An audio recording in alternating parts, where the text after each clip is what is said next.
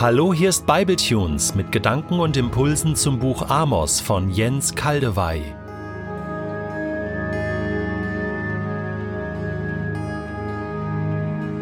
Ich lese in der Übersetzung Hoffnung für alle Amos 7, die Verse 1 bis 9.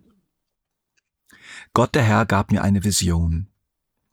Ich sah, wie er Heuschreckenschwärme erschuf. Gerade hatte man das erste Heu eingebracht, das für die königlichen Stallungen bestimmt war. Und das Gras wuchs allmählich wieder nach.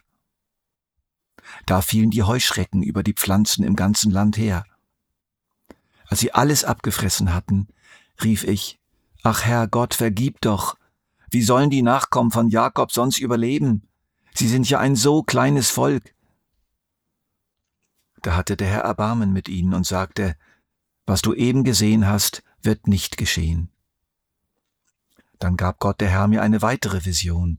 Ich sah, wie er Feuer herbeirief, um sein Volk zu bestrafen. Zuerst verzerrte es das Wasser in den Tiefen der Erde, dann bedeckten die Flammen das ganze Land. Da rief ich, Ach Herr Gott, bitte hör auf.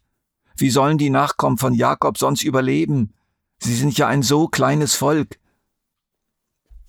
Da hatte der Herr wieder Erbarmen mit ihnen und sagte, auch was du gerade gesehen hast, wird nicht geschehen. Zum dritten Mal gab der Herr mir eine Vision. Nun sah ich, wie er auf einer Mauer stand, die mit Hilfe eines Lots gebaut worden war. Er hielt ein Bleilot in der Hand und fragte mich, Amos, was siehst du? Ein Bleilot, antwortete ich. Da sagte er, ich lege jetzt dieses Lot an mein Volk Israel, um es zu prüfen. In Zukunft gehe ich nicht mehr über ihre Sünden hinweg. Ich verwüste die Opferstätten, wo die Nachkommen von Isaak ihre Götter verehren. Ja, alle Heiligtümer Israels verwandle ich in Trümmerhaufen. Mein Schwert trifft das Königshaus von Jerobeam. Ja, da fallen mir einige Worte aus anderen Büchern der Schrift ein, zum Beispiel Psalm 33, wo es heißt, die Absichten des Herrn haben für immer Bestand, seine Pläne setzen sich durch, jetzt und in allen künftigen Generationen. Oder auch ein Abschnitt aus Jesaja 43.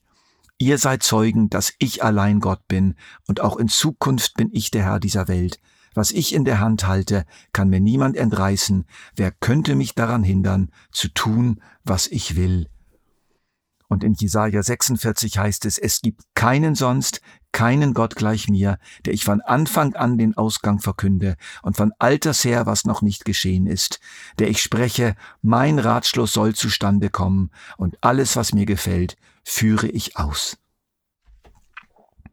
Immer wieder tritt uns Gott in den Zeugnissen der Bibel als der entgegen, der weiß, was er tut und tut, was er will, und niemand kann ihn hindern. Er macht seine Pläne, trifft seine Entscheidungen und zieht's durch. So ist es mit dem Wort, das ich spreche, sagt er einmal. Es kehrt nicht unverrichteter Dinge zu mir zurück, sondern bewirkt, was ich will und führt aus, was ich ihm auftrage. Also Gott ist souverän, er ist der Höchste, er regiert über alles, niemand kann ihm das Wasser reichen, niemand kann ihm in den Arm fallen. Und das kann man positiv und dankbar und erleichtert zur Kenntnis nehmen. Ich kann mich auf Gott verlassen. Seine Pläne für unser Leben, die kann und wird er auch durchsetzen. Wenn er mir Zusagen oder Verheißung gegeben hat, gilt das. Man kann aber auf solche Aussagen auch mit gewissen Bedenken reagieren. Ist Gott unerbittlich? Stur? Kann man denn gar nichts mehr machen? Macht denn dann Gebet überhaupt noch Sinn? Wenn Gott sowieso tut, was er will? Amos kannte und liebte die Souveränität, Macht und Verlässlichkeit Gottes. Und doch ließ er sich hier die Gerichtsankündigung Gottes nicht gefallen. Er nahm sie nicht einfach so hin. Er verstand die erste Vision zu Recht nämlich so nachdem das einfache Volk, das vor allem aus Bauern und Hirten bestand, den ersten großen Teil der Heuernte für Verwendung in den königlichen Stallungen, sprich für die Bedürfnisse des Königshauses, abgeben musste, würden jetzt Heuschrecken kommen und die nächste Ernte auch noch völlig wegfressen, die Ernte, die absolut dringend für den eigenen Bedarf nötig war. In seiner Liebe zum einfachen Volk lässt sich Amos das nicht gefallen. Ach Herr Gott, vergib doch. Wie sollen die Nachkommen von Jakob sonst überleben? Sie sind ja ein so kleines Volk. Er bittet Gott mit dieser Bitte, seinen Plan zu revidieren. Und Gott ändert seinen Plan. Er nimmt seine Entscheidung zurück. In der nächsten Vision sieht Amos ein Feuer, welches alles Wasser verzehrt und das ganze Land bedeckt. Das Feuer ist ein Symbol für eine extreme Trockenheit im ganzen Land, die Flüsse, Bäche wegtrocknet und das ganze Grundwasser verzehrt. Und das bringt massivste Ernteausfälle nach sich. Und danach die Hungersnot. Und wieder geht Amos dagegen an. Ach Herr, vergib doch. Wie sollen die Nachkommen von Jakob sonst überleben? Sie sind ja ein so kleines Volk. Und wieder hört Gott auf ihn. Was du eben gesehen hast, wird nicht geschehen. Wieder ändert Gott seine eigenen Pläne und hört auf den Menschen, der ihn um Erbarmen bittet. Gott ist nicht unerbittlich. Und auch diese Seite Gottes tritt uns in der Heiligen Schrift oft genug entgegen. Zum Beispiel bei Mose, dem Gott sagt, er würde sein Volk vernichten. Mose überzeugt Gott, es doch nicht zu tun, damit nicht überall erzählt wird, dass er es nicht geschafft hätte, sein Versprechen, Israel ins verheißene Land zu bringen, auch zu halten. Und sie tritt uns entgegen im Gleichnis des Gutsbesitzers, der mit seinen Verwaltern abrechnete. Einer von ihnen hatte schuldhaft 50 Millionen Euro Schulden angehäuft. Ein Land- und Gutsbesitzer hatte damals weitgehende juristische Vollmachten, und dieser Gutsbesitzer ordnete nun an, den Schuldigen mitsamt der ganzen Familie in die Sklaverei zu verkaufen. Doch der Schuldige fiel vor ihm nieder und bat ihn händeringend um Erbarmen. Sein Herr änderte seine Entscheidung radikal und gewährte ihm sogar einen kompletten Schuldenerlass. Jesus erzählte diese Geschichte unter anderem, um das Erbarmen seines und unseres Vaters im Himmel zu zeigen, der bereit ist, Gnade vor Recht ergehen zu lassen. Und Jesus selbst betete für die Soldaten, die ihn grausam und gleichgültig kreuzigten.